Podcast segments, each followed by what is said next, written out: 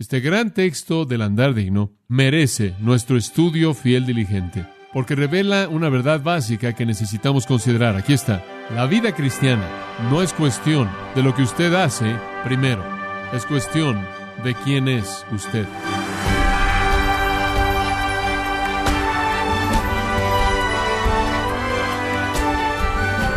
Saluda su anfitrión Miguel Contreras, dándole la bienvenida a esta edición de Gracia a vosotros con el pastor John MacArthur.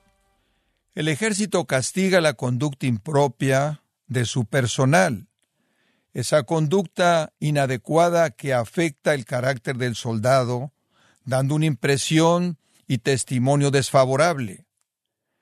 ¿Por qué en la disciplina castrense son tan estrictos con la conducta impropia de un soldado? Bueno, el andar de un soldado refleja el estándar de la institución a la que representa. Por eso John MacArthur nos enseña que ese estándar también aplica a los cristianos, quienes son llamados como embajadores de Cristo. En la serie, Caminando al paso del andar cristiano, en gracia a vosotros.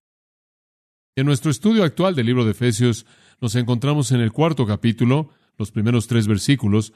Realmente los primeros seis versículos son una unidad y podríamos titular esta unidad entera el andar bajo de nuestra posición alta. Los primeros tres capítulos de Efesios tratan con nuestra posición y ahora los últimos tres con nuestro andar. Y Pablo presenta eso en la apertura de este capítulo. Pablo comienza, yo pues, preso en el Señor, os ruego que andéis como es digno de la vocación con que fuisteis llamados, con toda humildad y mansedumbre, soportándoos con paciencia los unos a los otros en amor, solícitos en guardar la unidad del Espíritu en el vínculo de la paz. Este gran texto del andar digno realmente merece nuestro estudio fiel diligente, porque revela una verdad básica que necesitamos considerar. Aquí está. La vida cristiana no es cuestión de lo que usted hace primero, es cuestión de quién es usted. Ese es el corazón de todo. Y usted notará aquí que Pablo dice, andéis digno. Y andéis, como hemos estado diciendo, es, es la idea de conducta diaria, es la idea de vida diaria, es la idea de vida cotidiana. Lo que usted hace, cómo vive usted. Pero lo que me parece más interesante es que cuando él dice, andéis digno, aquí está como, él nunca explica una acción, él nunca explica una obra, y él nunca explica una obra, lo único que él explica es una actitud. Porque el andar digno no es tanto cuestión de lo que usted hace, como lo es cuestión de lo que usted es. Hay bastantes personas que pueden hacer las obras y no ser la persona. Esa es la hipocresía de la que la Biblia habla. Es posible tener lo que yo llamo fruto de acción. El fruto de acción, el fruto de labios, alabanza en hebreos, el fruto de abnegación, dar, Filipenses 4, el fruto de Romanos 1, ganar a alguien a Cristo, el fruto de Colosenses, todas las buenas obras. Es posible tener el fruto de acción sin el fruto de actitud. ¿Sabe usted cuál es el fruto de actitud? El fruto del Espíritu es amor, gozo, paz, paciencia, benignidad, bondad, fe, mansedumbre, templanza. Ese es fruto de actitud. Ahora observe, si usted tiene fruto de acción sin fruto de actitud, eso es legalismo. Y entonces cuando Dios habla del andar digno, no comienza con la acción. Eso va a venir después en el capítulo. Comienza con la actitud. ¿Entiende usted eso?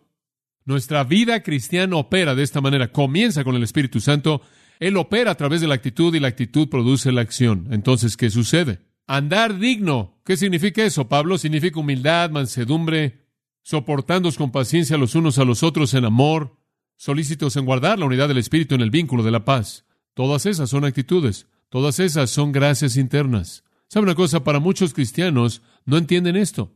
Para muchos cristianos realmente andar, el andar cristiano, realmente vivir la vida cristiana significa ir a la iglesia o colocar dinero en la ofrenda o ser dueños, o inclusive ocasionalmente leer una Biblia, o no decir malas palabras, o no emborracharse, o no cometer un crimen, o lo que sea. Y hay muchas personas que ven esa definición externa de conducta de prescripción como el hecho de cristianismo, cuando eso simplemente es la manifestación de ello.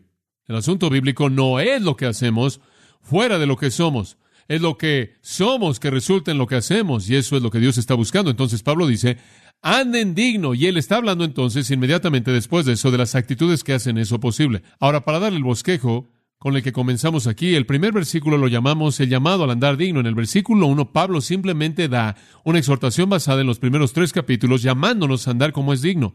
Después, en los versículos 2 y 3, tenemos las características del andar digno. Si debemos andar como es digno, ¿cuáles son las características? ¿Cómo se manifiesta a sí mismo? Y aquí él da cinco actitudes internas. Después él cierra en los versículos 4 al 6 esta sección de apertura con la causa del andar digno, el llamado, las características y la causa del andar digno. Ahora, ¿qué hemos descubierto? Hemos visto el llamado al andar digno y hemos visto su urgencia que está basada en quiénes somos. Pues, en el versículo 1, después vimos las características del andar digno, versículos 2 y 3, y le dije que hay cinco gracias internas que manifestarán un andar digno, una vida digna, cinco cosas que nos llevan a andar dignamente. Versículo 2, toda humildad. Y dijimos que significa humildad total. El andar digno comienza con humildad total. Dijimos que la humildad total es la ausencia de egoísmo, la ausencia de la ausencia de egoísmo. Es el meollo de la vida cristiana, es el meollo del andar digno. Entonces hablamos de humildad. Vayamos a la segunda palabra aquí en el versículo 2. Con toda humildad y mansedumbre. La humildad produce mansedumbre. Estas cinco virtudes son progresivas. Una produce la otra y usted no puede tener mansedumbre sin humildad.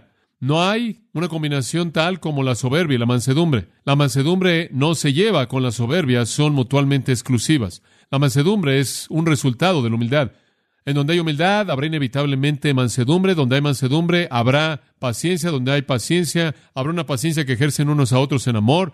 Y donde esas ocurren, habrá una solicitud en guardar la unidad del Espíritu en el vínculo de la paz. Esto es algo progresivo. Esto es un movimiento hacia la meta. Vemos entonces que Él nos llama a la mansedumbre.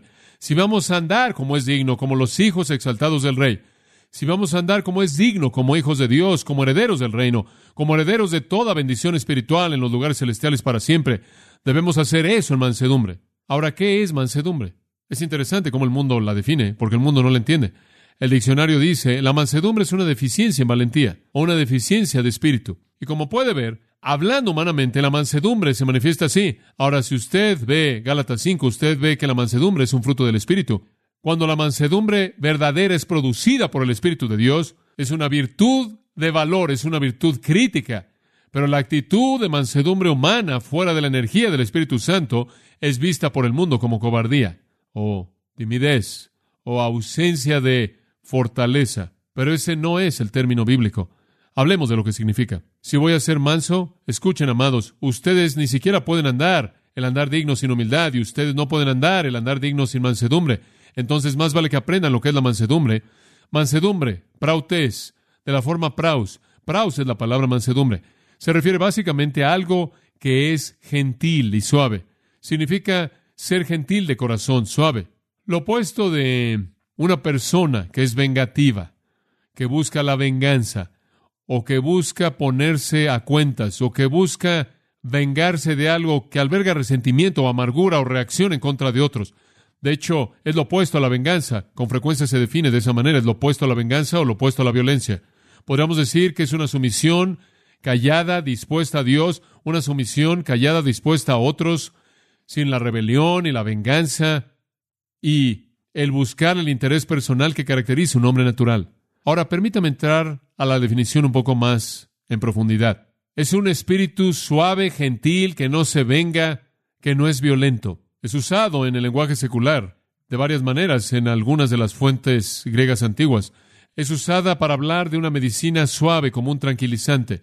Es usada para hablar de algo que calma y tranquiliza el espíritu. También es usada de una brisa gentil, la brisa gentil, fresca, que soplaba en donde estaba una colina cálida y refrescaba a la gente ahí. Es usada también para hablar de un potro que ha sido quebrado y ahora es manso y dócil y cuyo poder y energía pueden ser canalizados para propósitos de beneficio. Entonces es una palabra que habla de gentileza, de un tipo suave que calma. Los griegos seculares la usaban para gente que decían que eran amigables o tiernos de corazón o agradables o suaves, en contraste a ser violentos, duros, es un sentido de quietud. Es característico sobre todo de Jesucristo. En Mateo 11, 29 Jesús dijo, soy manso y humilde de corazón. Cristo fue manso. Es una característica piadosa. De hecho, en Sofonías capítulo 2, versículo 3, el Espíritu Santo dice, buscad la mansedumbre. Buscad la mansedumbre. Ahora, el término es usado por lo menos doce veces en el Nuevo Testamento. Prautes. La mansedumbre como virtud es exaltada en el Nuevo Testamento. Podríamos llevarlos a Gálatas 5:23, el fruto del Espíritu, mansedumbre. En 1 Timoteo encontramos un principio maravilloso. Mas tú, oh hombre de Dios, si realmente vas a ser un hombre de Dios, y aquí de nuevo es casi como el andar digno, si realmente vas a vivir la vida, dice, sigue la justicia, la piedad, la fe, el amor, la paciencia y la mansedumbre. Pero creo que es tan importante añadir esto. La mansedumbre no significa que usted es un cobarde, porque la siguiente frase es pelea la buena batalla. Escuche, una persona mansa es todo menos un cobarde. Una persona mansa va a pelear en cuanto hay que pelear por la causa correcta. Una persona mansa inclusive se enoja, se indigna por la causa correcta. La mansedumbre es un espíritu suave, gentil, callado, agradable. Es una actitud calmada, que no se venga, que no se amarga, que no reacciona, que no se defiende, que no busca imponer su voluntad, excepto cuando debe enojarse. Y entonces la mansedumbre realmente se enoja. Y le voy a mostrar cuándo es eso en unos cuantos momentos. La palabra también es usada en Santiago, capítulo 5 y en el versículo 13. ¿Quién es sabio y entendido entre vosotros? ¿Quién es realmente sabio? Dice usted el hombre con el doctorado en filosofía, no. O el hombre que ha estudiado todos los libros, no. Un hombre sabio, un hombre con conocimiento real, muéstrelo a partir de una vida buena, sus obras en sabia mansedumbre. Es el hombre manso. Él es el sabio, el que es manso. Entonces la mansedumbre es una virtud exaltada una y otra vez en el Nuevo Testamento. No es la ausencia de enojo en absoluto, porque él dice en una ocasión la mansedumbre y se voltea y en la siguiente frase dice pelea la buena batalla de la fe. Pelea, la mansedumbre pelea. Pero observe esto. La mansedumbre, podríamos decir, es poder bajo control. Poder bajo control. Cuando usted tiene humildad, ahora escuche, la verdadera humildad se vacía de mí mismo. No me interesan mis propias causas, no me interesan mis propios éxitos, no me interesa mi propia fama, no me interesa mi propia ganancia, no me interesa mi propia reputación. Me he despojado de mí mismo, entonces la mansedumbre es un resultado. Es un resultado de una voluntad quebrantada, de un quebrantamiento delante de Dios, pero no es la destrucción del león, es el domar al león. ¿Entiende usted eso? No es la destrucción del león, sino el domar al león. Toda su fortaleza está ahí, todo su poder está ahí, toda su energía está ahí, todo su potencial está ahí, pero está bajo el control del amo. Algo totalmente diferente ver a un león libre en el continente de África que ver un león bajo el control del domador de leones en el circo. Ese león con toda la misma ferocidad, la misma energía, la misma voluntad, el mismo poder, la misma fortaleza, pero siempre bajo el control del amo. Y entonces así es con la mansedumbre. Ya no está el león en usted y el león en mí busca su ganancia. Ya no busca su propia presa, ya no busca sus propias causas.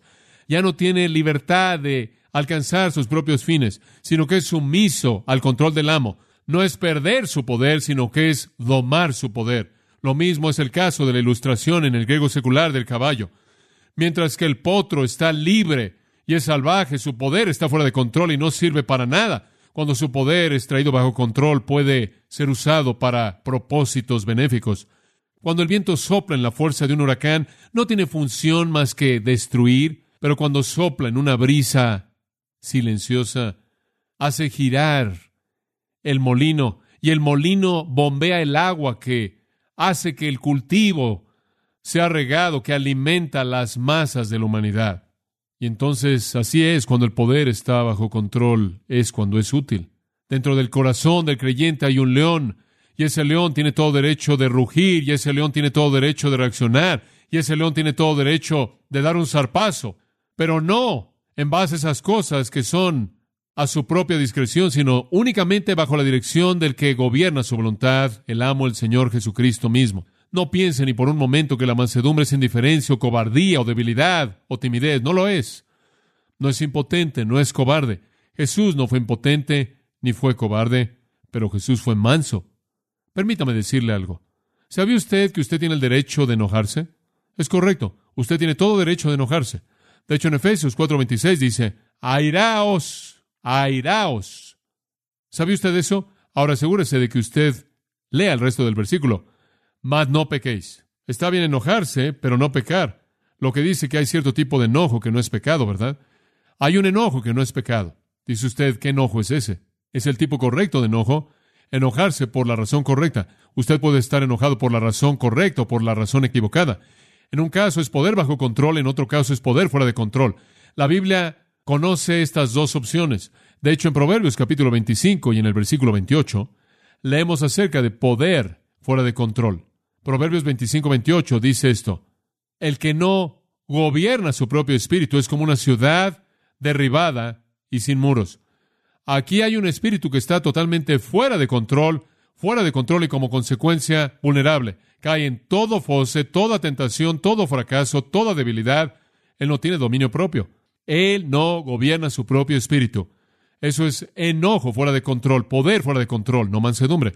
Por otro lado, retrocediendo en Proverbios al capítulo 16, el versículo 32 dice esto, el que gobierna su espíritu es mejor que el que toma una ciudad. Entonces, Proverbios 16 es una persona que gobierna su espíritu. En otras palabras, el espíritu está ahí, el poder está ahí, el león está ahí, la energía está ahí, el potencial está ahí. Pero está bajo control. Por otro lado, el mismo poder, la misma energía, la misma fuerza fuera de control, no crea nada más que caos y pecaminosidad. La gente que se enoja por todo está fuera de control no conoce nada de mansedumbre.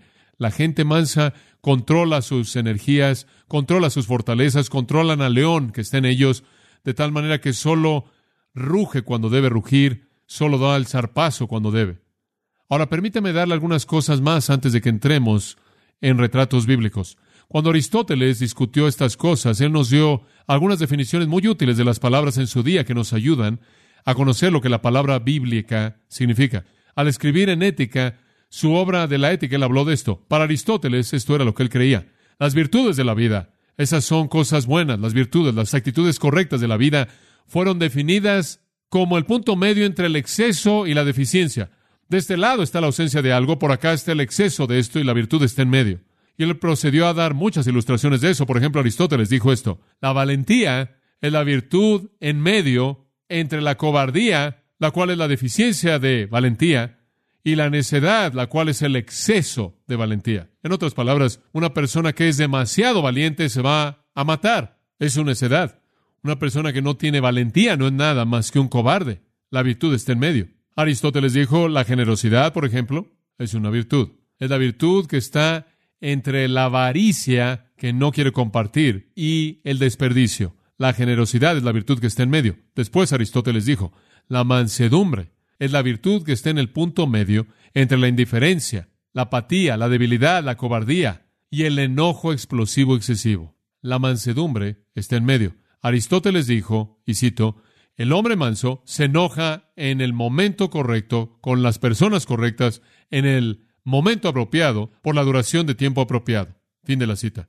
Poder bajo control.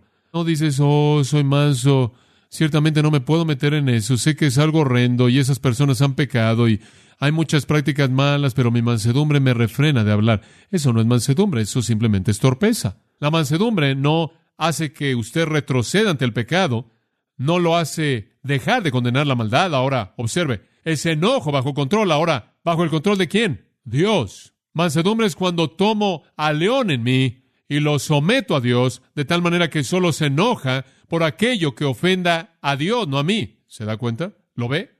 El león ruge en defensa de Dios, no en defensa de mí. Si alguien quiere pisarme, está bien. Si alguien me ofende, está bien. Si alguien me hace algo, está bien. No hay venganza, no hay una búsqueda de ponerme a cuentas. Como Juan Bunyan dijo, el que ya está en el suelo no necesita temer la caída. No hay lugar alguno en donde caer. Ya estoy ahí sin buscar nada para mí mismo. Pero el león ruge en mí cuando Dios es deshonrado. ¿Lo ve? Eso es indignación santa. Esa es indignación justa. Y quiero que usted entienda que la mansedumbre es ese espíritu callado que no se defiende, que no se venga, que no busca sus intereses personales, sino que cuando Dios es deshonrado, ese mismo espíritu se pone de pie y ruge y ejerce su poder. Es una indignación santa bajo el control de Dios. Reacciona cuando debe reaccionar en el momento correcto, por las razones correctas y por la duración de tiempo correcta. Jesús la tuvo. Jesús quien dijo, soy manso y humilde de corazón. Jesús de quien se dijo, Él vino montado sobre un asno, manso y humilde, Zacarías 9:9. Él vendría tan manso. Jesús quien pareció tan callado, quien evitó el conflicto con tanta frecuencia. Jesús de quien Pedro dijo, quien cuando le maldecía no respondía con maldición. Y cuando él fue perseguido no se vengó ni buscó la venganza.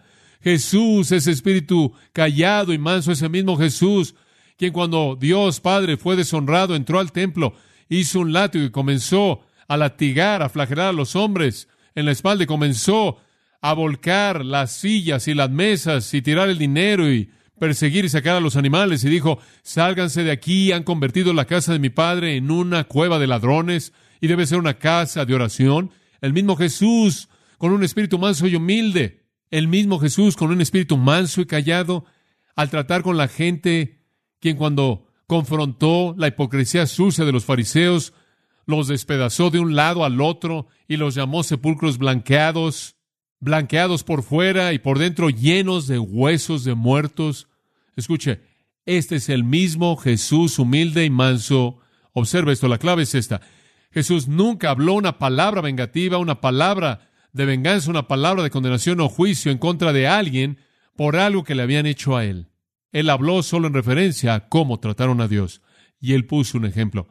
Pedro lo dice en 1 Pedro 2. Cristo ha sufrido dándonos ejemplo. ¿Y cuál es el ejemplo? Que cuando le maldecía no respondía con maldición. Cuando él era condenado, él no se volvió vengativo. Ahora usted lo ve con un látigo en el templo y él está limpiando el templo porque está contaminando la casa del Padre. Pero cuando su propio templo fue contaminado, colgando en la cruz, y los clavos fueron metidos y su cuerpo estaba goteando de sangre, y le escupieron y goteaba sudor y se estaban burlando de él, lo único que tuvo que decirles fue, Padre, que perdónalos, porque no saben lo que hacen. ¿Lo ve? Eso es mansedumbre, eso es poder bajo control, es abnegación total. Jesús nunca reaccionó a aquello que vino en contra de él, solo aquello que vino en contra del Padre. En el huerto vinieron a capturarlo en Mateo capítulo 26. Habría sido tan fácil para Jesús haber hecho una maravilla de maravillas. Dice que él tuvo el poder, si él quería, de llamar a los ángeles del cielo para ayudarle. Jesús dijo, ¿pensáis que no puedo ahora orar a mi Padre y él me dará más de doce legiones de ángeles? Hablando en términos conservadores, casi en 75 mil ángeles. ¿Sabe usted cuán poderoso es eso? Bueno, ve el Antiguo Testamento, un ángel mató a 185 mil asirios. Escucha, Jesús dijo, podría con una palabra mi Padre tener doce legiones de ángeles aquí en un instante, pero no en defensa de sí mismo. Él no quiso hacerlo, no en defensa de sí mismo. Eso es mansedumbre. La mansedumbre va a tomar un látigo y va a defender a Dios en contra de aquellos que profanan su nombre se va a enojar, tan enojado que sus ojos van a estar llenos de ira. Pero el enojo no se va a atrever a levantar su propio dedo para vengarse en contra de algo que viene en contra de sí mismo. ¿Sabe usted? Es tan fácil ser tentado de esta manera cuando alguien dice algo acerca de mí que es crítico o algo, usted sabe, siente usted esa tentación interna, usted entiende. Les digo, ¿quién creen que son tocando al ungido de Dios? ¿Me entiende?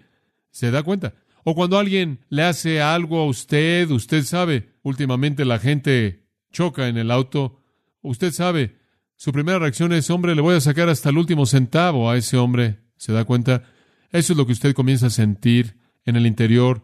Entonces usted necesita decir, no debo enojarme por eso, no por lo que mi vecino me haga, no lo que lo que me sucede, no importa. La mansedumbre dice, solo me vengo. El león solo ruge cuando Dios es el punto. ¿Lo ve? Hombre, eso sucede cuando está viviendo correctamente. Usted no puede ofenderse. La mansedumbre no puede ofenderse. ¿Entendió eso? No hay nada que defender, porque no somos nada. Otra ilustración de mansedumbre como poder bajo control sería David. En 1 de Samuel 24, usted no necesita pasar ahí, únicamente voy a darle estos pensamientos. En 1 de Samuel 24, David estaba huyendo de Saúl. ¿Se acuerda de eso? Saúl estaba persiguiendo a David. David sabía que él era el rey ungido. Digo, él sabía que él iba a ser rey y Saúl era un rey echado a perder y solo era cuestión de tiempo, era inevitable. Y David y sus hombres estaban escondiéndose en una cueva, ¿se acuerda de la historia? Y en 1 Samuel 24, Saúl vino una oportunidad para dispararle en el corazón y eso era todo. David sabía que tenía el derecho de reinar. David sabía que Saúl lo había perseguido por todos lados, lo había tratado de matar, había tratado de destruir la relación hermosa de amor que tenía con Jonatán, había tratado de destrozar su vida entera.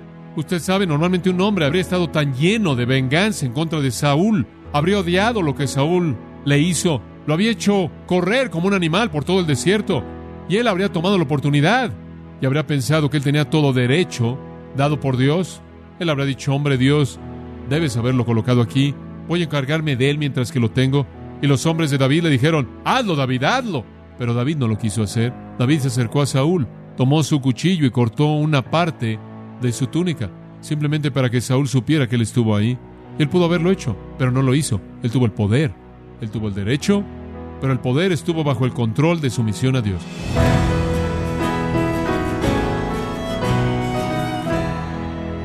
John MacArthur nos recordó que el caminar digno exhibe la gracia interna dada por Dios. Al caminar en humildad, mansedumbre y amor, esforzándonos por mantener la unidad en el espíritu. Esta es la serie Caminando al paso del andar cristiano, en gracia a vosotros. Estimado oyente, tenemos a su disposición el libro Doce hombres comunes y corrientes, en donde John MacArthur nos introduce a la vida de estos personajes reales y vivos con los que nos podemos identificar. Hombres que dejaron un impacto indeleble en el mundo por la causa de Cristo.